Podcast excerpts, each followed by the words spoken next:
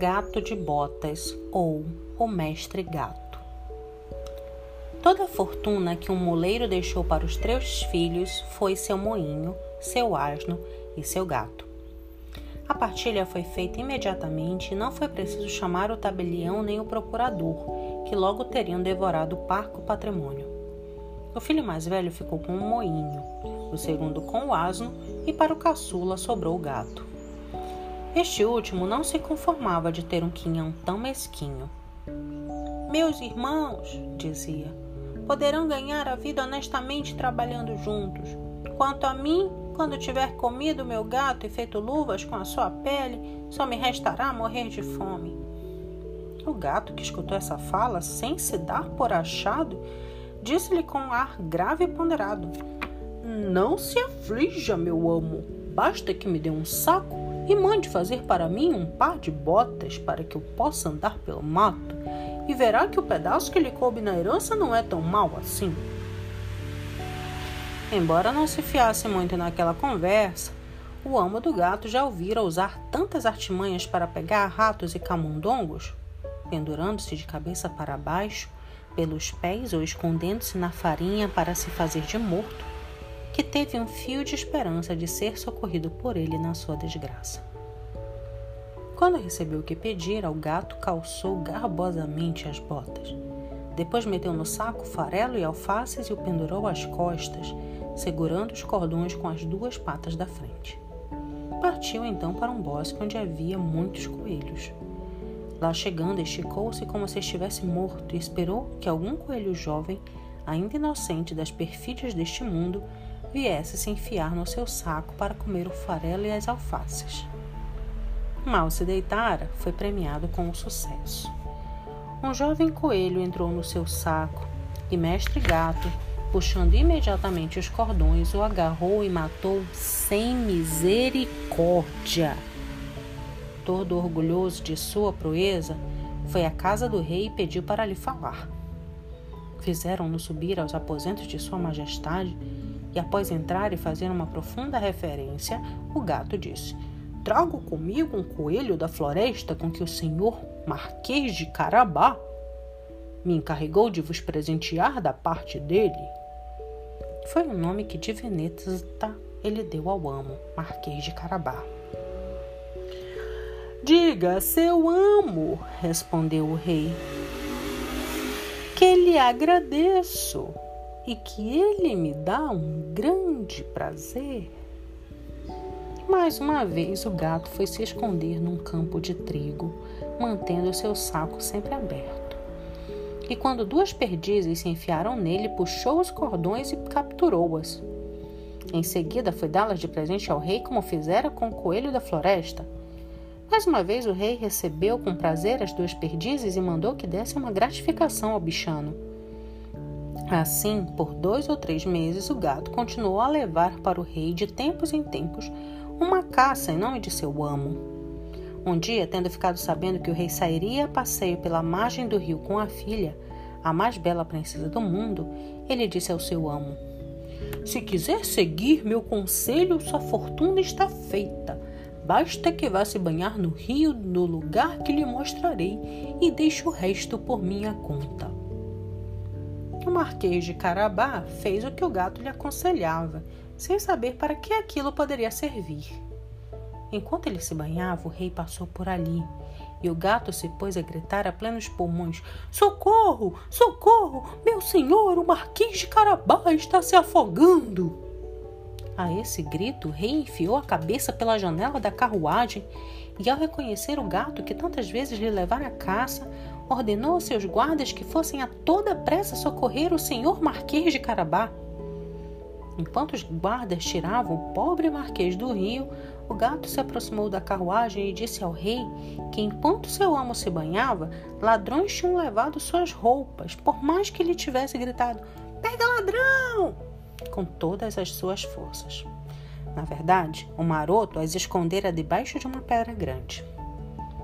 Imediatamente o rei ordenou aos seus servidores, encarregados do seu guarda-roupa, que fossem buscar um de seus mais belos trajes para o senhor Marquês de Carabá. Depois o rei fez a ele mil cumprimentos e como as belas roupas que acabara de ganhar realçavam seu semblante agradável, pois era bonito e bem constituído, a filha do rei o achou muito de seu agrado. Mal o Marquês de Carabá lhe dirigira dois ou três olhares muito respeitosos e um pouco ternos, ela ficou perdida de amor. O rei quis que o Marquês entrasse na carruagem e fosse com eles passear. O gato, encantado de ver que seu plano começava a dar certo, seguiu na frente e, encontrando alguns camponeses que ceifavam um prado, disse-lhes: Boa gente que está ceifando! Se não disserem ao rei que o prado que estão ceifando pertence ao Marquês de Carabá, serão todos picados miudinho como recheio de linguiça. E de fato, o rei perguntou aos camponeses a quem pertencia o prado que ceifavam. Pertence ao senhor Marquês de Carabá, responderam todos em coro, porque a ameaça do gato os amedrontara. Tem aí uma bela herança, disse o rei ao Marquês de Carabá.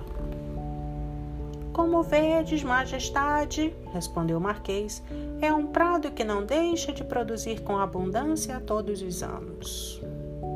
Mestre Gato, que seguia sempre à frente, encontrou um grupo de homens que colhiam e lhes disse: Boa gente que está colhendo! Se não disser ao rei que todo este trigo pertence ao senhor Marquês de Carabá, serão todos picados miudinho como recheio de linguiça.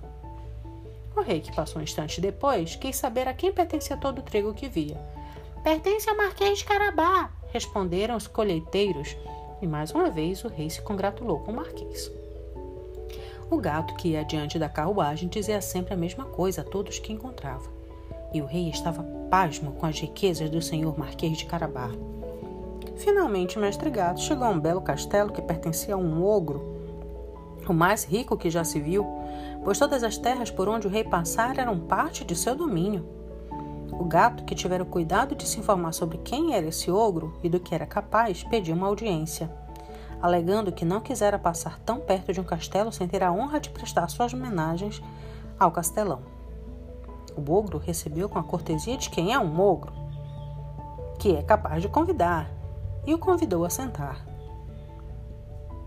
Garantiram-me que você tem o dom de se transformar em todo tipo de animal, que é capaz, por exemplo, de se transformar num leão ou num elefante, disse o gato. É verdade, respondeu o ogro bruscamente. Para lhe dar uma amostra, vou me transformar no leão. O gato ficou tão apavorado de ver um leão diante de si que, num instante, estava nas calhas do telhado, não sem dificuldade e perigo por causa das botas, que não eram grande coisa para se caminhar sobre telhas. Algum tempo depois, tendo visto que o ogro voltara à sua primeira forma, o gato desceu e confessou que ficara aterrorizado.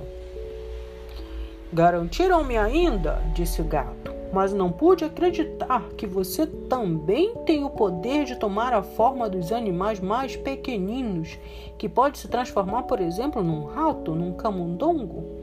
Confesso que isso me parece totalmente impossível. Impossível? replicou o ogro. Veja só!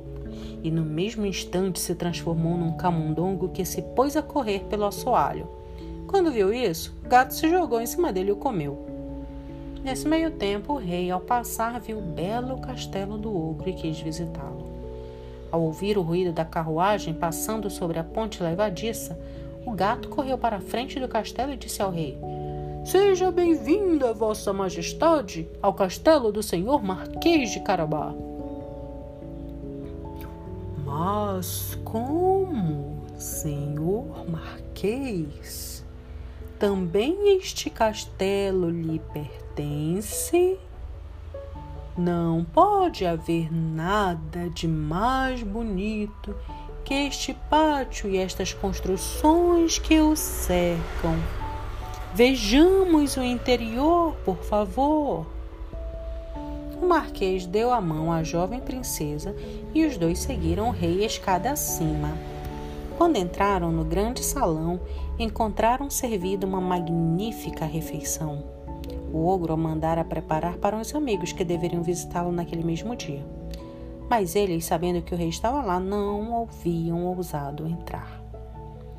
O rei, encantado com as boas qualidades do senhor Marquês de Carabá, qualidades pelas quais sua filha estava perdidamente apaixonada, e vendo as riquezas que ele possuía, disse-lhe, depois de ter tomado cinco ou seis taças: Depende somente de ti, Marquês, vir a ser meu genro. O Marquês, fazendo profundas referências, aceitou a honra que lhe fazia o rei. E naquele dia mesmo casou-se com a princesa. O gato tornou-se um grande senhor e passou a só correr atrás de camundongos para se divertir. Moral: Por mais conveniente que seja uma bela herança a receber, do avô, do pai ou do tio e depois de juros viver, para os menos bem-nascidos a habilidade e a perícia podem suprir bens recebidos. Outra moral: Se o filho de um moleiro com tanta presteza arranca tão meigos olhares e suspiros e ganha o coração de uma rica princesa, é que a roupa, a beleza e a doçura são meios que contam com certeza.